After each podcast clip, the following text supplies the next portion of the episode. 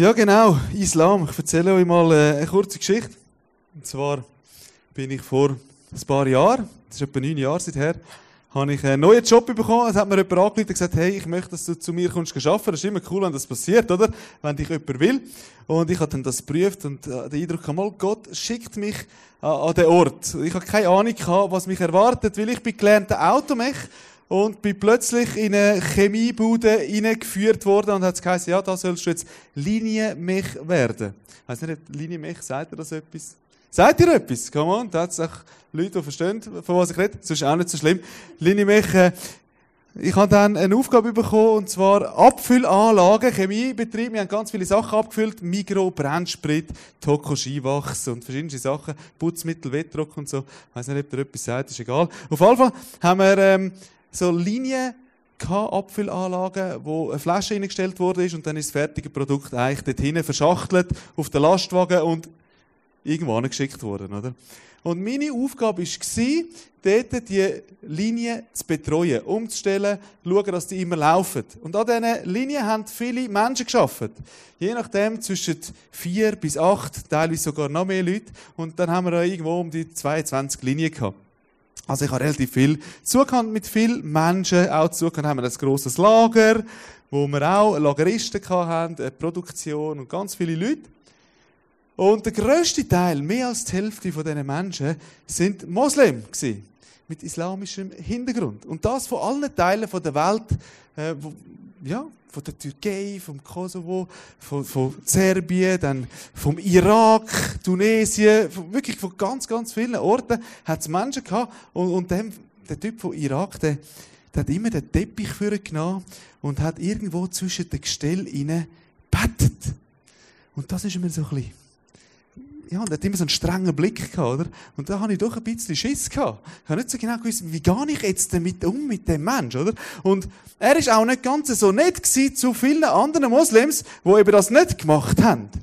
Und ich bin dort in die Bude reingekommen und habe irgendwie so ein bisschen, ja, ein bisschen Respekt gehabt, auch ein bisschen Schiss, ein bisschen, nicht so gewusst, wie, wie kann ich jetzt umgehen? Ich habe noch nicht so viel Kontakt mit Muslimen gehabt. Ich weiss, das ist in Biel vermutlich ein bisschen anders, da ist eine Hochburg, oder?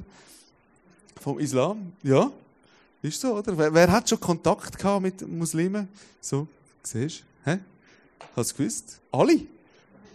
Fast alle. Man hat Kontakt und ich bin da drin und ich habe nicht so genau gewusst, aber etwas habe ich gewusst. Ich habe ein Feuer in meinem Herzen und ich will die Menschen für Jesus erreichen. Das ist mein Ziel. Und ich habe angefangen, ein Gespräch zu suchen und bin ins Gespräch gekommen. Klar, wir arbeiten miteinander. Ich habe den Vorteil gehabt, ich habe ihnen ja immer geholfen, oder?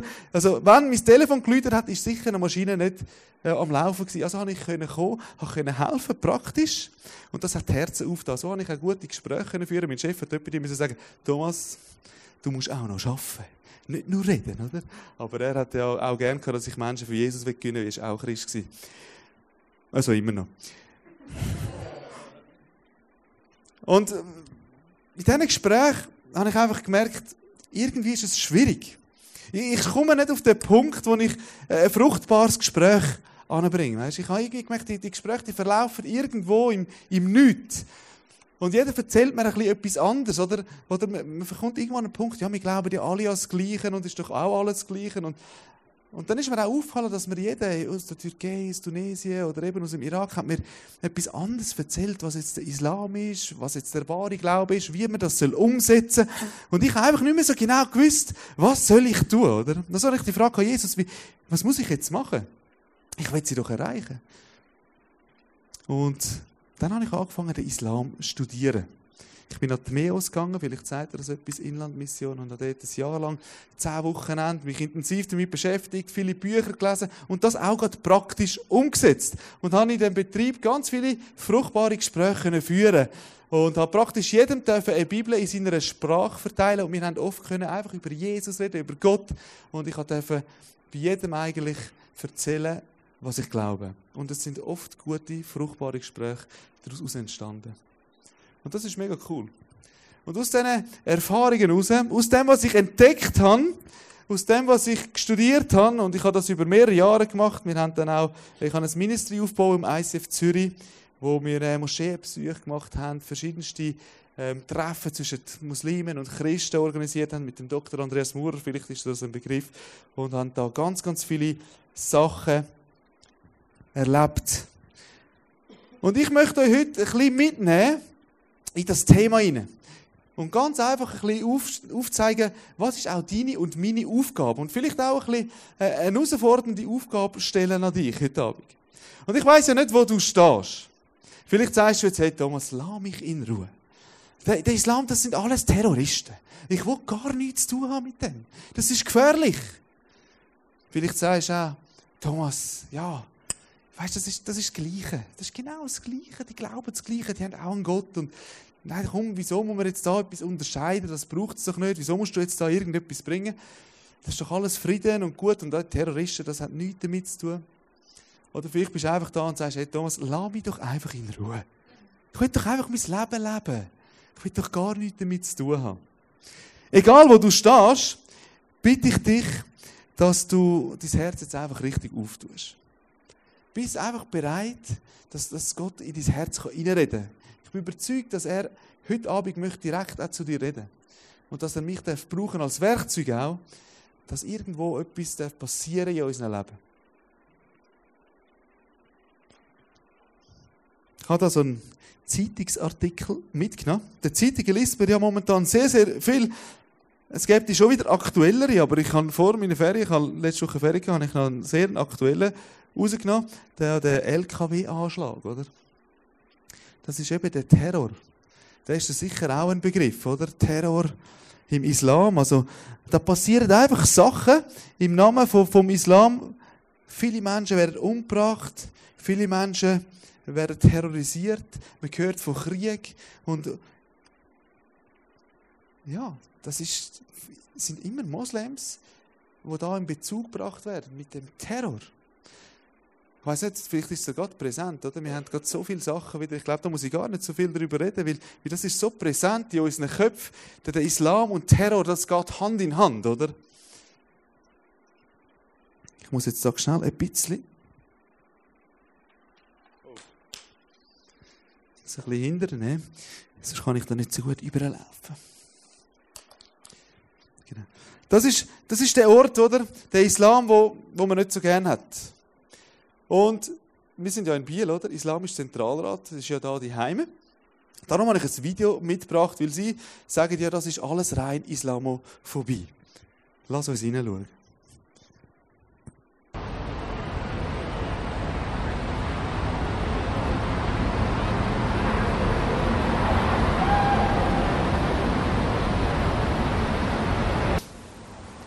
Also hier, sowas kann ich dir empfehlen. Mhm. Die sind Sommer sehr in Mode. Mhm. Silikoniersteine, die Steine fallen auch nicht raus. Kann man den auch größer machen oder so? Kostet 4 Euro extra, Mhm. ist kein Problem. Endo, Überfall! Ey, mach keine Faxen da! Und du pack alles hier rein!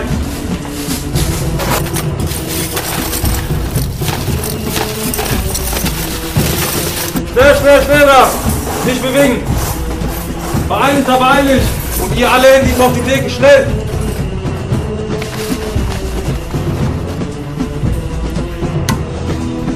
Wird's bald!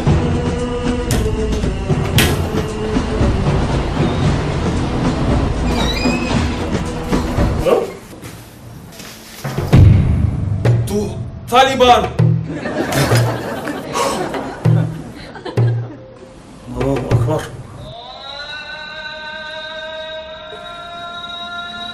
Der will sich in die Luft jagen. Bombe! Fernbedienung!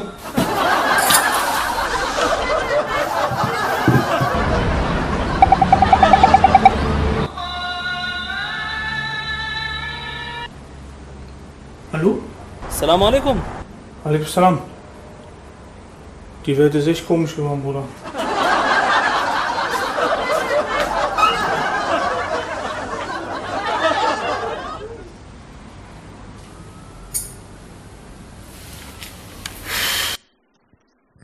genau. Die Medien beeinflussen uns, oder? Dass wir Angst haben vor jedem, der einen Bart hat. Und äh, das hat gar nichts mit dem Islam zu tun. Auch diese Stimme gibt's, oder? Kennst vielleicht auch Freunde von dir. Ich habe da auch einen Artikel gesucht. Das ist ein Berner Imam. Und äh, er sagt, wie du es siehst, der Islam ist eine friedliche Religion.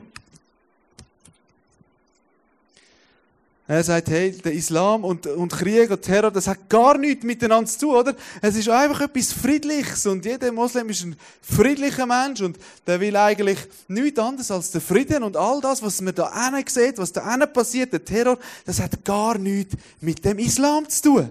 Das hat nichts damit zu tun, oder? Es ist rein eine friedliche Religion. Sogar Islam heißt ja Frieden. Hast du vielleicht auch schon gehört, oder?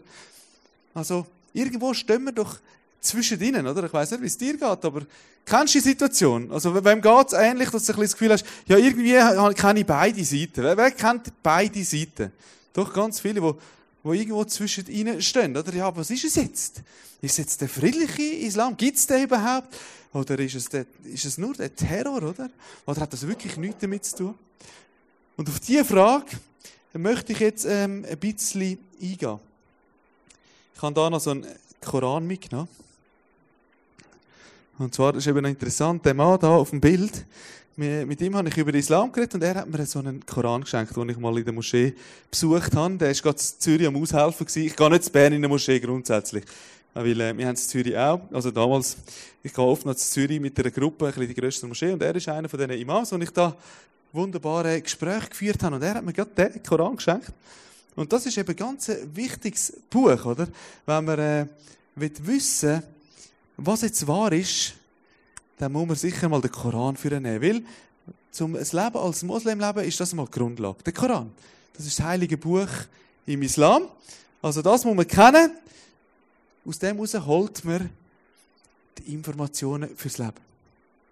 Nur ist es so, dass der Koran nicht ganz so viel sagt, wie ich jetzt mein Leben als soll leben und nicht ganz so viel sagt, dass es jetzt klar wird, wie das es gut ist zum Leben als Moslem. Darum gibt es noch die sogenannten Hadithen. Vielleicht hast du schon gehört, Traditionen, Traditionen im Islam, die auch zusammengesammelt worden sind. Die habe ich jetzt nicht mitgebracht, aber die könnt ihr auch im Internet äh, mal nachlesen. Es sind tausende von Hadithen, von Traditionen, wo, wo, wo man zusammengesammelt hat, wie hat jetzt Mohammed genau auch gelebt? Wie hat er dann Sachen gehandhabt? Wie ist er mit den Frauen umgegangen?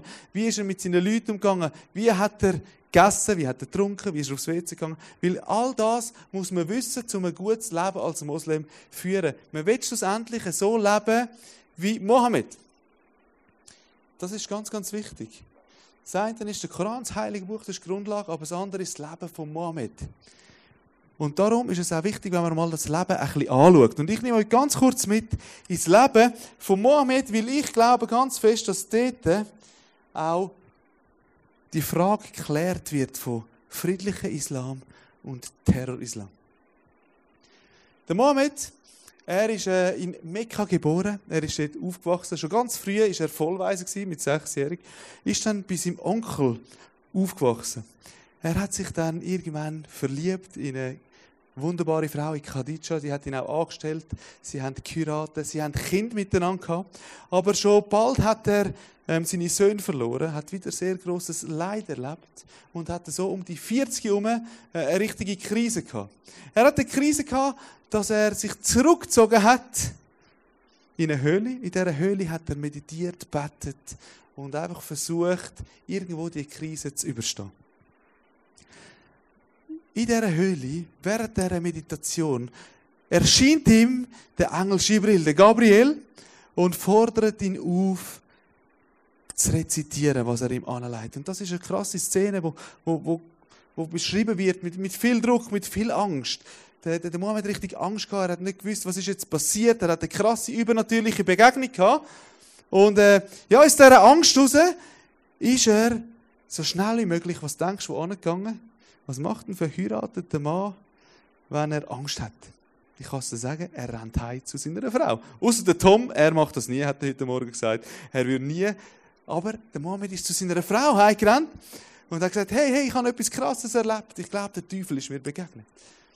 Und sie sagt, ja, nein, lass uns das prüfen. Sie haben das geprüft, ob das ein Teufel ist. Die Prüfung ist ganz einfach gegangen.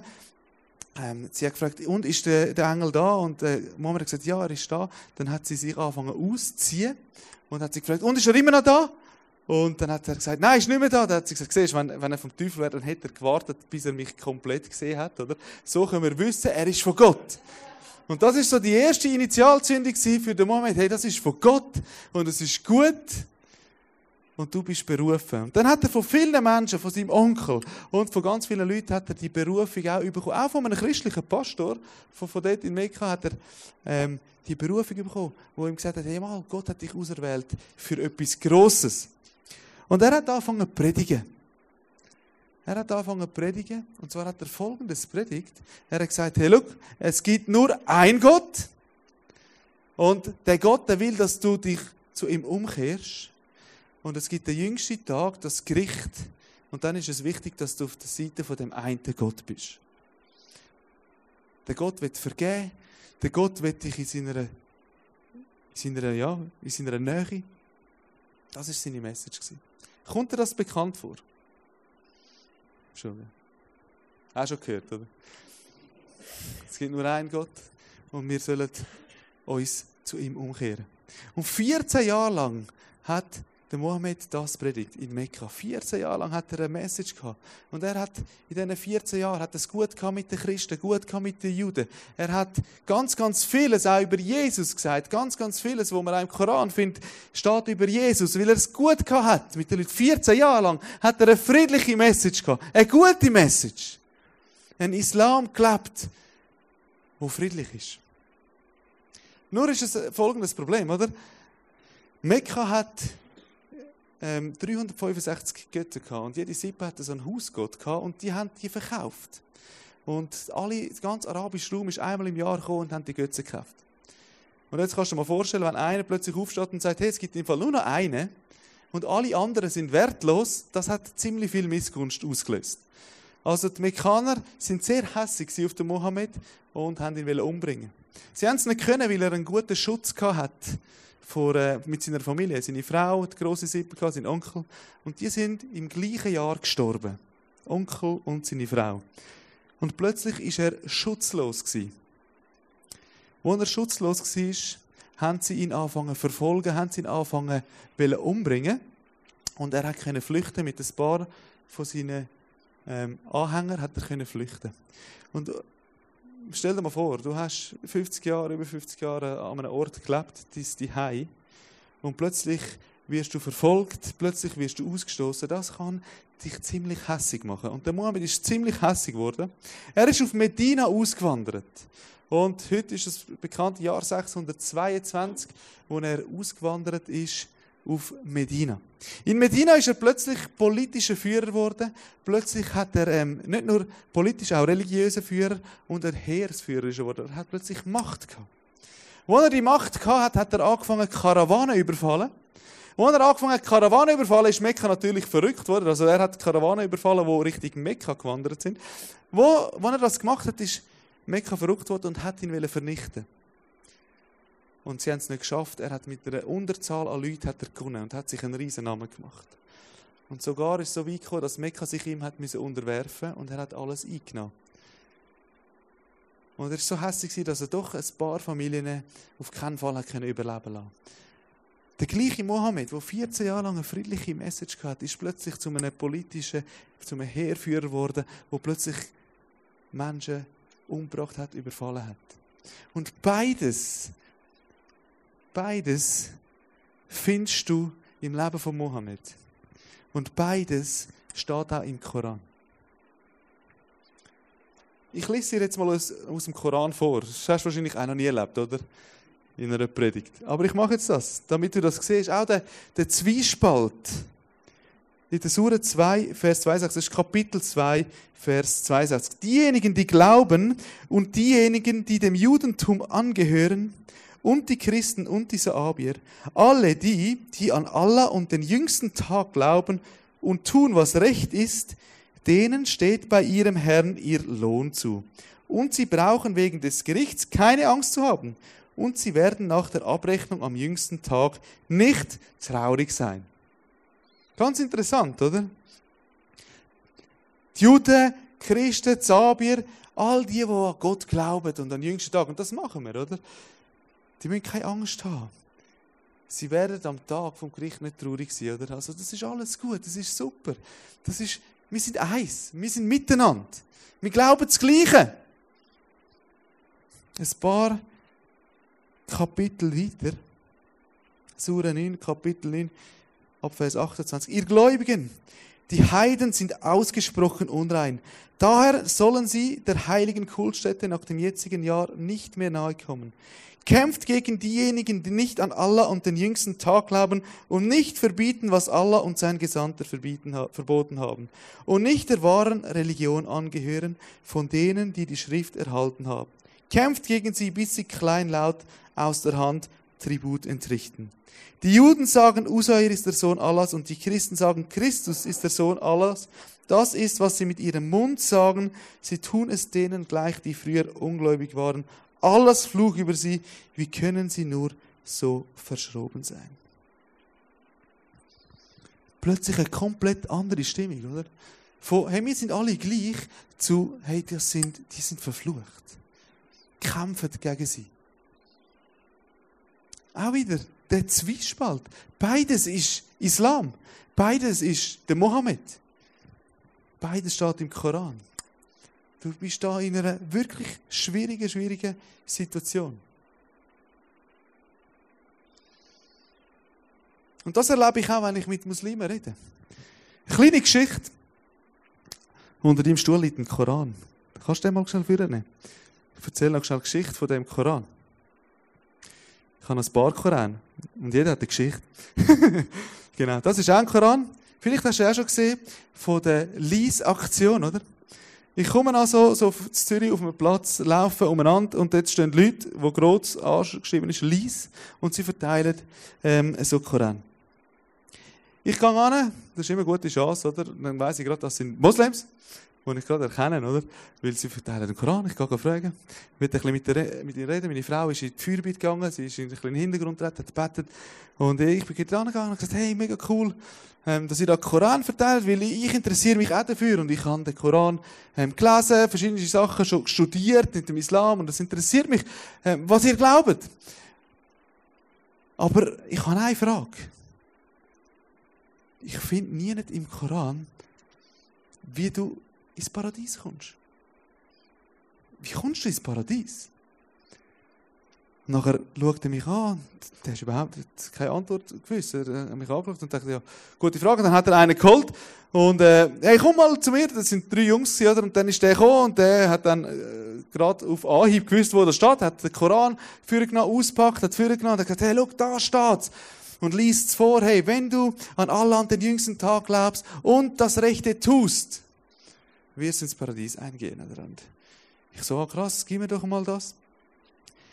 Und dann habe ich ihn angeschaut und gesagt, ja, wow, da steht, wenn du an Allah an den jüngsten Tag glaubst und das Rechte tust. Ja, was heißt denn das Rechte tun? Was, was heißt das? Ja, ich muss ein guter Moslem sein. Ich muss fünfmal am Tag beten, die fünf Säulen einhalten. Ich muss einfach all das mega gut machen. Und dann habe ich gefragt, ja, was, was heißt denn, was, wenn du einmal nicht betest, kommst du ins Paradies. Dann schaut er mich an und sagt, hey, schau, ich muss dir eine Geschichte erzählen. Es hat ein Mann gelebt, der hat 500 Jahre lang gelebt, das ist eine Legende. Und der hat 500 Jahre lang als perfekter Muslim gelebt. Er hat alles richtig gemacht. Er hat immer das Rechte da. Er hat nichts falsch gemacht in diesen ganzen 500 Jahren. Und dann ist er gestorben.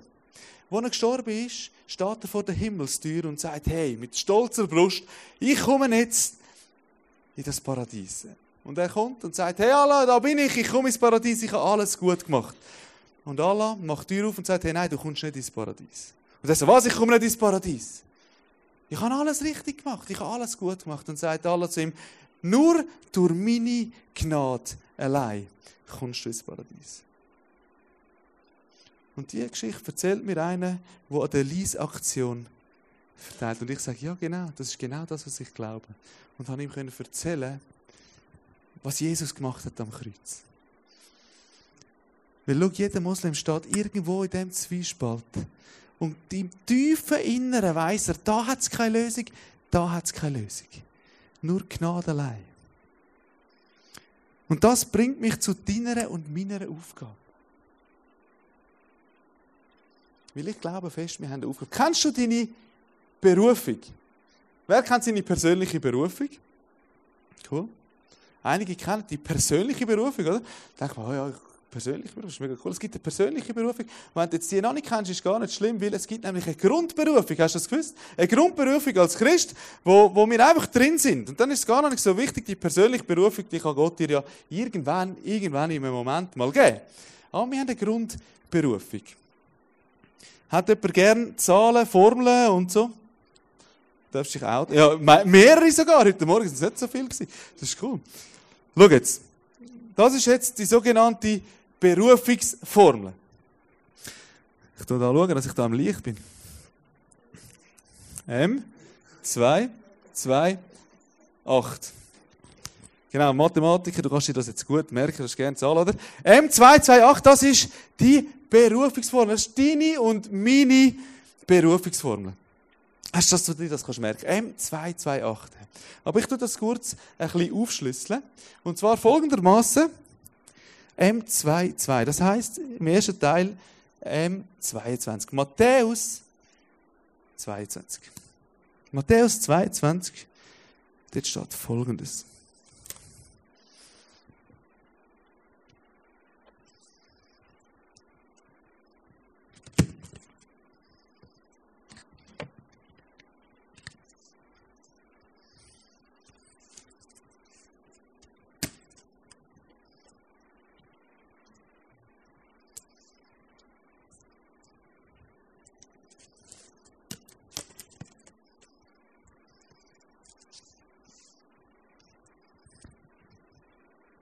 Das steht in Matthäus 22. Hast du schon entschlüsseln? Matthäus 22 steht folgendes. Das Wichtigste, das Erste, was wir verstehen müssen, damit wir unsere Grundberufung verstehen, ist das die Liebe Gottes. Das ist das Zeichen für Gott. Das ist das Zeichen für die Liebe. Du und ich, du bist nur aus einem Grund da auf dieser Erde. Weil Gott dich liebt. Weil Gottes Liebe ist so groß, er hat dich geschaffen, er hat dich auf die Erde gebracht. Und er liebt dich von ganzem Herzen. Das musst du wissen. Hast du das gewusst, dass Gott dich liebt? Hast du das schon mal jemandem gesagt? Hey, Gott liebt dich. Komm, sag doch das mal deinem Nachbar. Gott liebt dich. Gott liebt dich. Das ist eine Wahrheit. Das ist wichtig. Das ist wichtig. Gott liebt dich. Aus dieser Liebe heraus bist du entstanden. Aus dieser Liebe heraus bist du entstanden.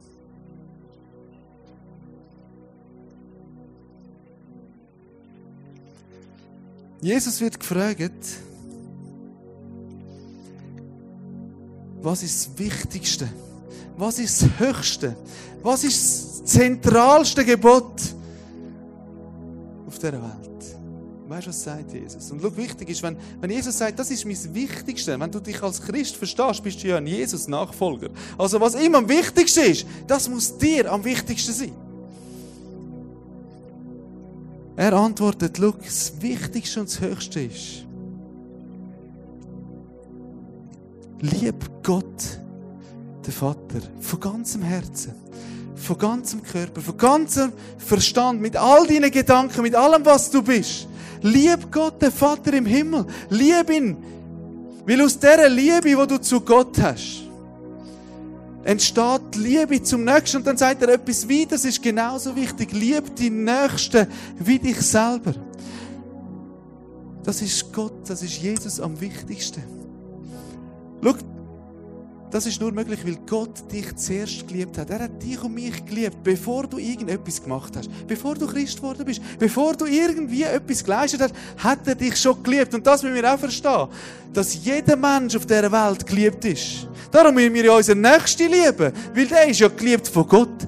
Und das kannst du erfahren, das kannst du erleben, wenn du Gott liebst. Weil aus dieser Liebe, wo du zu Gott hast, dort entspringt die Liebe zu deinem Nächsten und auch zu dir selber.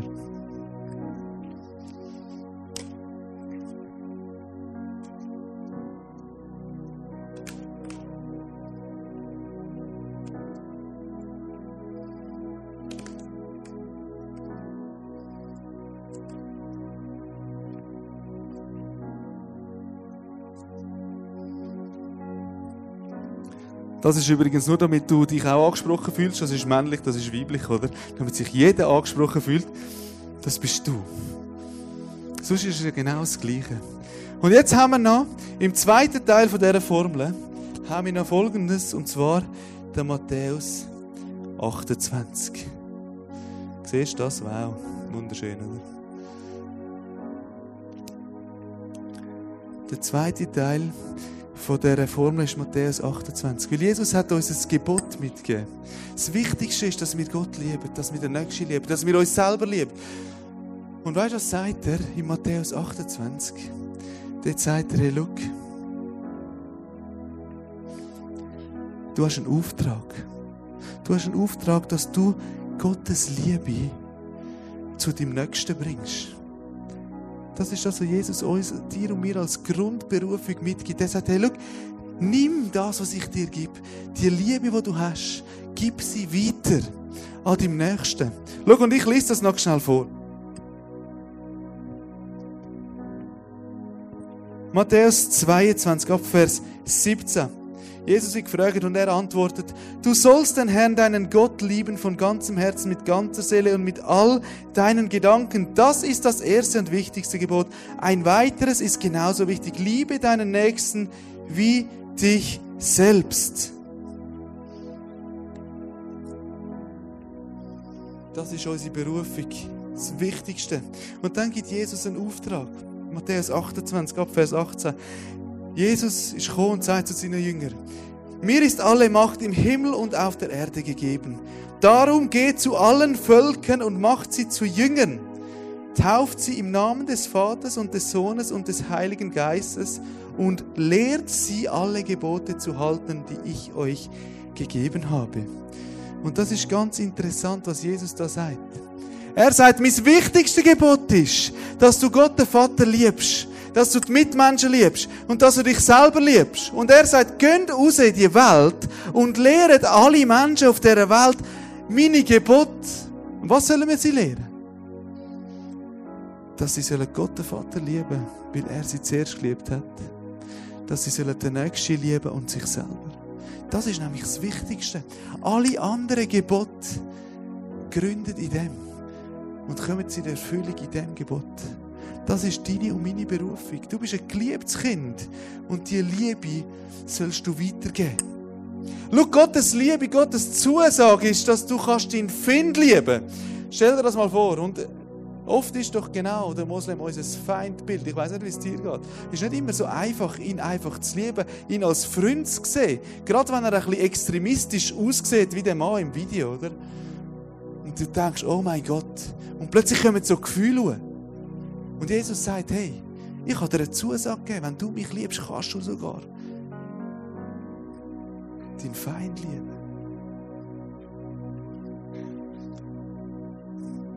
Ich möchte dir noch etwas mitgeben.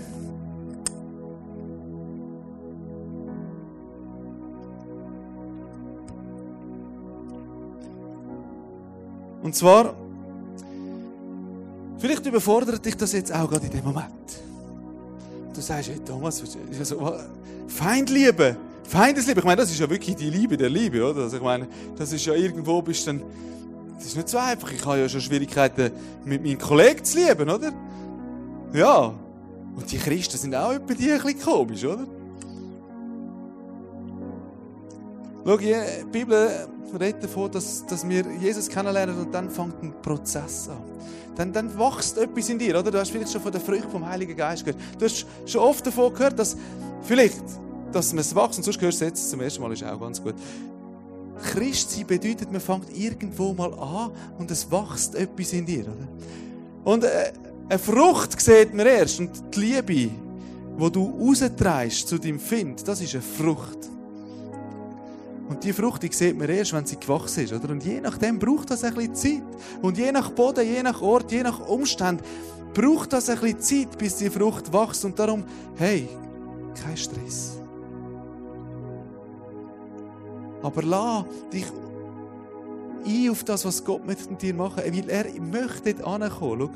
Ja, der Petrus, er, er hat so einen wunderbaren Abschnitt und nimm das mit, studier das die Woche. Nimm den Bibelabschnitt und studier den. Zweiter Petrusbrief, im ersten Kapitel ab Vers 3. Lies das ein bisschen durch und frag dann Jesus, wo ist dein nächster Schritt, wo ist dein nächster Step? Ich lese das vor. Wenn wir Jesus immer besser kennenlernen, gibt seine göttliche Kraft uns alles, was wir brauchen, um ein Leben zu führen, über das sich Gott freut. Das ist mega interessant. Also wenn du Jesus kennenlernst, dann äh, gibt dir Gottes Kraft alles, dass es ihn freut. Dann, dann hat er einfach Freude an dir. Egal was du machst, er hat einfach Freude, weil du, du hast schon mal Kraft und Energie und, das ist mega cool. Gott freut sich über dir. Und dann geht es weiter. Er hat uns durch seine Herrlichkeit und Güte berufen. Und durch dieselbe mächtige Kraft hat er uns seine kostbaren und größten Zusagen geschenkt. Er hat versprochen, dass ihr Anteil an seiner göttlichen Natur haben werdet, denn ihr seid dem Verderben dieser verführerischen Welt entflohen. Das ist eine Zusage Gottes. He? Die Zusage Gottes ist, dass du kannst lieben, dass du so erfüllt kannst sein von dieser Liebe, dass du deinen Feind kannst lieben. Das ist eine Zusage, kannst du mal herausfinden. Das steht in der Bibel.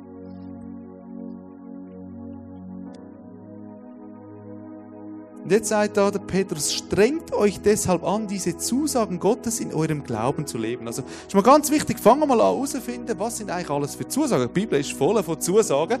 Und dann streng dich an, das zu leben in deinem Leben, weil dann zeigt sich euer Glaube durch ein vorbildliches, Le durch ein vorbildliches Leben. Also dann wird dein Leben plötzlich vorbildlich. Vorher hat sich Gott einfach noch gefreut, oder? Er hat Freude gehabt im Leben. Das ist mega cool, wenn Gott sich freut und dann wirst du vorbildlich. Plötzlich hat dein Leben eine Vorbildfunktion für deine Mitmenschen.